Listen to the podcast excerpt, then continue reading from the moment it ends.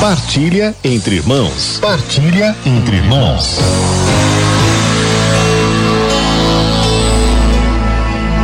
Meus irmãos, nós, católicos, não conhecemos tão bem quanto deveríamos a palavra de Deus. Não conhecemos tão bem quanto deveríamos a Sagrada Escritura, a Bíblia. Percebe o seguinte, quando você vê alguém com aqueles nomes bíblicos, sobretudo do Antigo Testamento, você acha que ele é filho de católico? Provavelmente. Eu, eu lembro, me lembro de um colega que eu tinha na, na faculdade, me lembrei agora. Se chamava Eliabe. Se o Eliabe estiver ouvindo, um abraço para o Eliabe. Ele era filho de pastores evangélicos. O católico, eu convido para perguntar a você: você sabe quem foi Eliabe na Bíblia? Pois é. Porque nós conhecemos pouco a Bíblia. Conhecemos pouco a Sagrada Escritura. E nós deveríamos nos envergonhar disso. Sabe por quê? Os nossos irmãos evangélicos só têm a Bíblia debaixo do braço e sob os seus olhos, porque leem a Bíblia, porque o sangue de muitos católicos foi derramado para que a Sagrada Escritura estivesse hoje em posse de cada um de nós. Muitos católicos morreram para que eu tivesse agora esta Bíblia aqui em minhas mãos. Como então deveríamos valorizar a Bíblia? Como deveríamos perceber a palavra de Deus como palavra de vida? Lá na segunda carta a Timóteo, no capítulo 3, versículos 16 e 17, São Paulo diz assim: Veja só, 2 Timóteo, capítulo 3, versículos 16 e 17.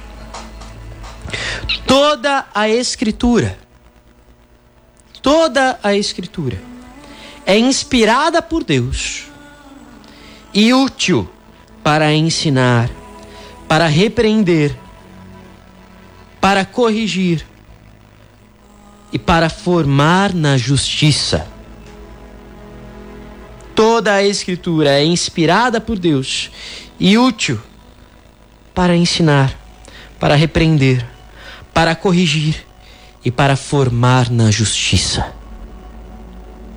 A Sagrada Escritura, portanto, a palavra de Deus, não é inútil para nós, não é um livro de curiosidades. Ela, a palavra de Deus, nos ensina, nos repreende quando precisamos, nos corrige e nos forma na justiça, ou seja, nos santifica. E continua no versículo 17, a carta de São Paulo a Timóteo. Por ela, pela Escritura, o homem de Deus se torna perfeito, capacitado para toda boa obra. Ou seja, a Sagrada Escritura, a Bíblia, é o manual da vida do cristão. É o manual da minha vida, da nossa vida, da, da tua vida. É por ela que nós nos tornamos capacitados para o bem, para fazer o bem. Agora, se a gente só lê é, coisas da internet, só escuta coisas assim inúteis da TV, como é que a gente vai ser capacitado para fazer o bem? Se nós não somos instruídos no bem. É por isso que quando o Senhor foi instruir o seu povo, ou seja, dar os mandamentos ao seu povo, lá no deserto, quando deu ao seu povo aquela instrução para o bem, antes de dar os mandamentos, o Senhor disse: Ouve, Israel. Escuta, Israel. É belíssimo a gente perceber isso. Lá em Deuteronômio capítulo 6, quando nós temos os mandamentos de Deus. Antes de, de, de, ser dito assim, lá em Deuteronômio capítulo 6, versículo 5, amarás o Senhor teu Deus de todo o teu coração, de toda a tua alma, de todas as tuas forças.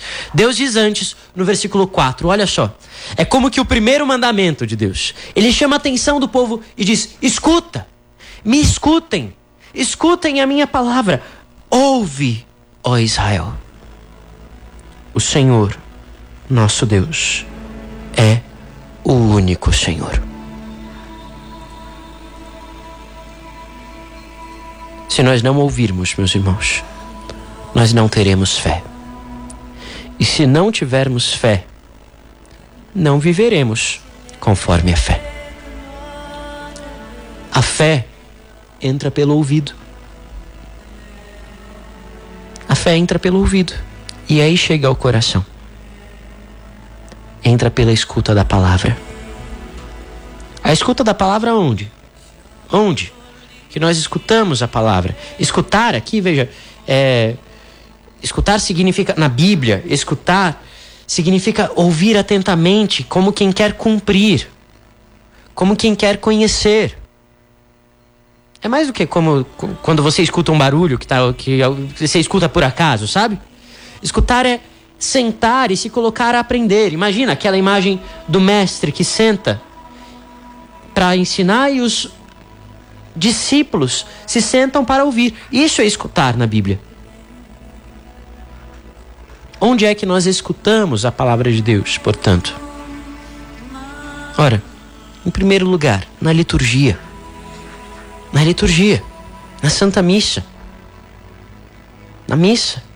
Nós escutamos, olha só, se nós escutarmos atentamente a palavra de Deus quando formos à missa, todos os domingos, ou até durante a semana, Ali nós temos uma leitura do Antigo Testamento, geralmente, um salmo sempre para rezarmos com a palavra de Deus.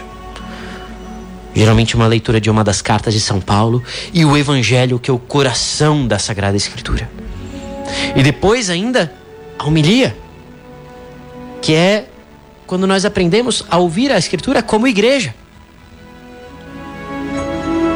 Quando vamos à missa, portanto, nós devemos nos sentar para ouvir com atenção, com o coração aberto. Mas além disso, cada um na sua casa é chamado, cada fiel é chamado a todos os dias se encontrar com a palavra na Bíblia. A palavra de Deus, meus irmãos, ela não é um livro. A palavra de Deus é uma pessoa. A palavra de Deus é o próprio Cristo, é o Verbo que se fez carne e habitou entre nós. E quando nós abrimos a Bíblia, nós encontramos o próprio Cristo que nos fala através das palavras da Bíblia. É por isso que São Jerônimo dizia assim: desconhecer as Escrituras é desconhecer a Cristo. Desconhecer as Escrituras é desconhecer o próprio Cristo. Mas alguém pode dizer assim: ah, mas eu tenho tanta dificuldade de ler, eu não sei direito. Meu filho, minha filha, talvez você, né, é, você diz assim: ah, mas eu não consigo enxergar mais aquela letra pequenininha da Bíblia. Veja, na internet você coloca lá, você escuta, você escuta. Coloca lá, é, Evangelho do Dia. E aí você escuta. Escuta a palavra.